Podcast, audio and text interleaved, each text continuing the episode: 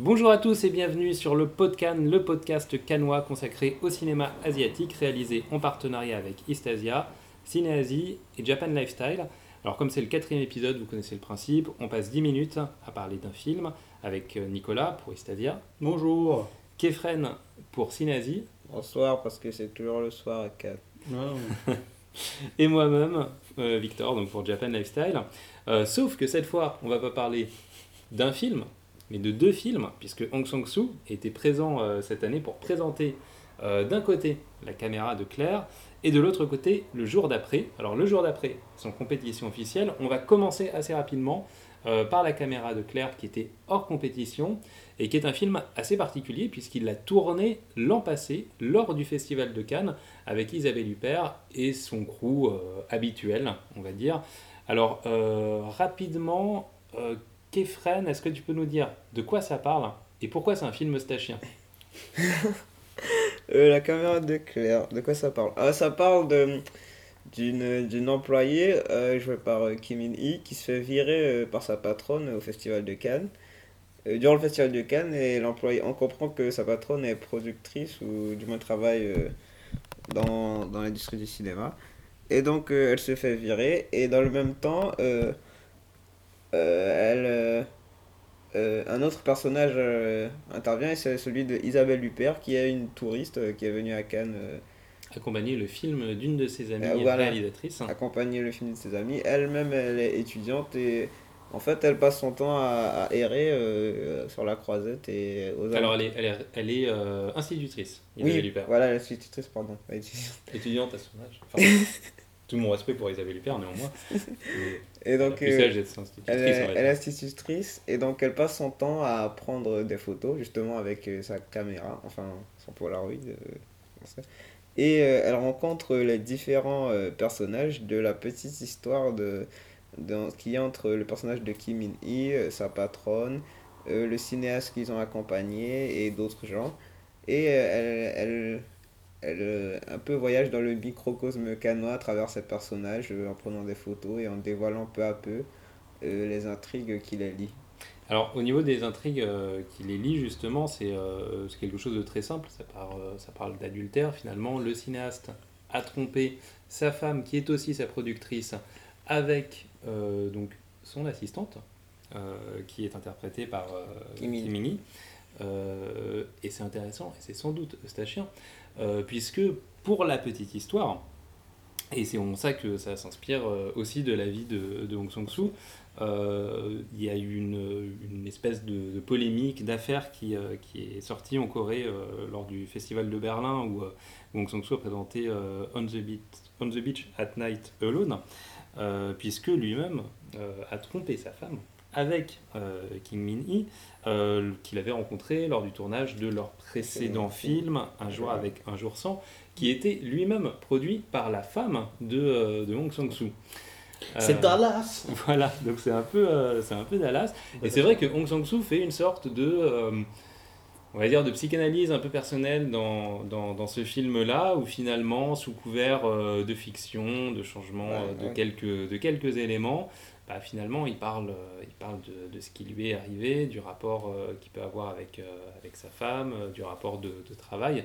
Et, et, on en revient à cette thématique à la fois effectivement de la confusion de la fiction, du réel, de la vie privée, de la vie publique, de ce qu'on s'imagine avec ces personnages de cinéastes dans, dans les films de, de Hong Sang-soo, euh, qui, entre parenthèses, euh, passe son temps aussi à boire, euh, non pas Hong Sang-soo, mais le personnage du cinéaste qui a son film sélectionné à Cannes, et sur la lâcheté masculine, qui est un refrain qu'on connaît assez bien. Moi, je trouve que le film est, intéressant parce que justement il, a, il a une manière assez, assez mignonne on va dire de filmer Cannes et parce qu'il y a cette espèce de, de réflexion de, et de miroir sur bah, comment finalement euh, l'art euh, arrive à, à, s'accaparer, euh, à s'accaparer la vie, la vie réelle des artistes, et comment bah, ça digère tout ça et ça les, ça les, ça les régurgite. Mais c'est en ça qu'il est eustachien. Et c'est en ça qu'il est eustachien, tout à fait.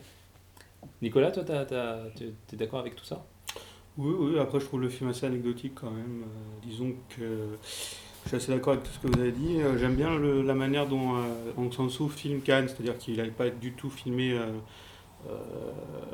la, croisette, enfin tout ce qui est people paillettes et tout ça, il a vraiment filmé les, chemins de traverse, quoi, le canne derrière, l'envers du décor, avec les petites rues, les petits cafés en hauteur.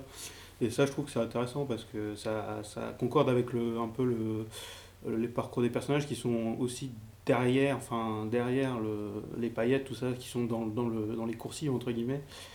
Et ça, c'est intéressant. Après, leur histoire, bon, on sait que ça, comme tu l'as dit, c'est un rapport avec la, la vie de Dong Sang-soo, mais euh, euh, ça m'a pas plus passionné que ça, parce que le personnage du réalisateur est quand même assez basiquement écrit. Euh, contrairement au personnage masculin du film qu'on va parler, dont on va parler tout à l'heure, c'est beaucoup plus, beaucoup écrit. C'est l'image du double fictionnel euh, du réalisateur, effectivement, qu'on retrouve dans beaucoup de films de Hong Sang-soo. et donc, il y a une petite impression de, de déjà vu. Mais justement, c'est peut-être aussi parce que on retrouve exactement les mêmes thématiques dans le jour d'après. Et peut-être qu'on peut considérer la caméra de Claire comme un brouillon du jour d'après, qui lui était le film, donc si vous suivez, de Hong Sang-soo, qui était cette année présenté en compétition officielle. Nicolas bah oui, bah exactement. C'est un peu le, prolongement. On retrouve les mêmes thèmes, euh, pas tout à fait les mêmes personnages, mais euh, au final, ça va raconter la même histoire. Donc, c'est l'histoire d'un éditeur éditeur, oui, un éditeur. Il est pas, il est paralysateur, mais voilà, qui est donc à une femme, qui a une maîtresse qui était son employé, mais qui l'a dû euh, forcer à démissionner parce que justement sa femme a découvert le poteau rose. Et entre-temps, il, emploie une nouvelle employée, une nouvelle employée qui est jouée encore par Kim In-hee, et qui euh, la nouvelle compagne voilà, de Hong Sang-soo dans la vie. Voilà, si vous suivez l'affaire. sa femme productrice ne produit plus les films. D'accord. Et, euh, et, du coup, donc euh, sa femme va, bah, ça va créer des quiproquos forcément parce que sa femme va croire que la nouvelle, la nouvelle employée c'est l'ancienne et tout ça, et donc ça va créer des, des, des, des, moments comiques, des moments de. de, voilà, c'est un film assez drôle. Et donc on retrouve un peu ce, ce qui fait un peu le sel de Hong c'est donc ces longs plans séquences fixes avec des dialogues entrecoupés parfois de zoom au moment important pour signifier quelque chose par la mise en scène. Et, des, fois, euh, des fois pas important. Ou des fois, oui.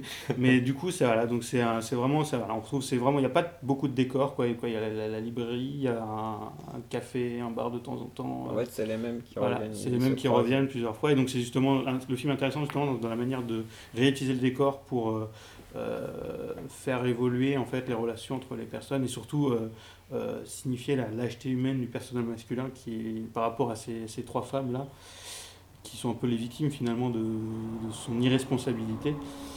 Et donc à travers ce personnage, on comprend qu'on continue son introspection et s'auto-juge, enfin entre guillemets, plus que... Oui, c'est marrant parce qu'il y a des choses qu'on sait effectivement, bah, là c'était le point Paris Match mm. tout à l'heure que j'ai fait, mais qui ressortent et, vraiment ça, a été euh, assez important en Corée, dans la presse people euh, coréenne.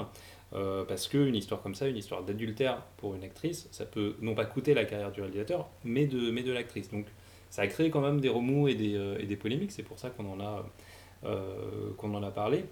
Euh, après, on est quand même c'est quand même toujours un double fictionnel, c'est-à-dire que c'est pas c'est pas Aung San Suu, il joue avec l'image. Mm. Ce qu'on a pu entendre dans les médias, l'image qu'on se fait de lui, qui, qui, boit un peu, beaucoup, voilà, qui, qui est largement connu, mais pour créer un, une espèce de caricature de lui-même dans, dans, ses films. Et ce personnage, bah, effectivement masculin d'artiste qui joue toujours de, de son statut d'ailleurs, et qu'on voit jamais travailler. Euh, enfin, alors que lui, il travaille beaucoup, hein, c'est son troisième film euh, cette année, donc déjà ça fait une différence majeure avec tous ces doubles, tous ces doubles fictionnels. Donc ça, c'est toujours euh, extrêmement intéressant, effectivement. Mais je, je vais arrêter le, point Paris Match maintenant, c'est fini ce, côté-là. Nicolas ah, Juste pour être honnête, quand même, c'est un film, donc c'est en de parfois c'est donc des longs plans séquences avec, comme j'ai dit, avec des dialogues qui sont qui sont euh, assez lents au niveau du rythme. Enfin, c'est un rythme très spécial. Ah, du coup, il ne faut pas être fatigué pour aller voir le film parce que quand on a, vu, euh, ça fait 5 jours qu'on a vu des films et qu'on se lève tous les jours à 8h30, qu'on se lève tous les jours à 3h, c'est vrai qu'on a des fois du mal à suivre le film, mais ça n'empêche pas que c'est un, un, beau film. Tout à fait. Kefren Moi, euh, en fait, tu as déjà été... Mais en fait, surtout sur les, les dialogues qui, justement, dans Hong Sang-soo, sont toujours un peu autotélique, enfin raconte le film et, et mm. donne un peu, c'est un peu performatif et modifie un peu ce qu'on voit euh, euh, au fur et à mesure euh, qu'on les écoute. Et là, justement, Sang Soo sort de ça pour jouer avec le jour d'après, justement, et, et, avec la réalité de son propre film, voir sa propre réalité. Très bien, bon, bah, j'imagine qu'on verra euh, bah, prochainement déjà The Beach at Night Alone, qui est, je vais récapituler tout ça, le film qui a, pris, qui a eu, euh, pour, lequel euh, Kim a eu le prix d'interprétation à Berlin et qui devrait sortir. Ensuite, euh, on devrait certainement voir en salle le jour d'après. Qui est en noir et blanc, on n'a pas Qui est en noir et blanc et d'une avec une photographie très belle. Avec de la neige et tout. Ouais, et, et, et, vraiment, enfin, les, les détracteurs de Hong Sang-soo qui disent souvent il n'y a pas de mise en scène, il n'y a, pas de, a pas d'image. Euh, pour ce film, en tout cas, il y a un vrai regard esthétique euh, qui est évident. C'est-à-dire que c'est, un, c'est vraiment un beau film, bien photographié. Mais même euh, The, Day, The, Day Arrive, c'était déjà pas. il y a, déjà eu ça, mais c'est vrai qu'on retrouve souvent comme, comme contradicteur. Bah, là, il n'y en a pas autour de cette table, mais que Hong Sang-soo filme un petit peu n'importe comment. Et là, on peut se rendre compte vraiment avec ce film que, que ce n'est pas du tout le cas et qu'il y a une photographie et une image très, très soignée. Euh, donc celui-ci nous arrivera euh, très certainement en salle, surtout s'il a la palme d'or ou un prix. pour la caméra de Claire, qui est plus un petit film bonus, on va dire, on verra si jamais, si jamais il nous parvient. en tout cas, on vous en reparlera très vite. See you, Space Cowboys!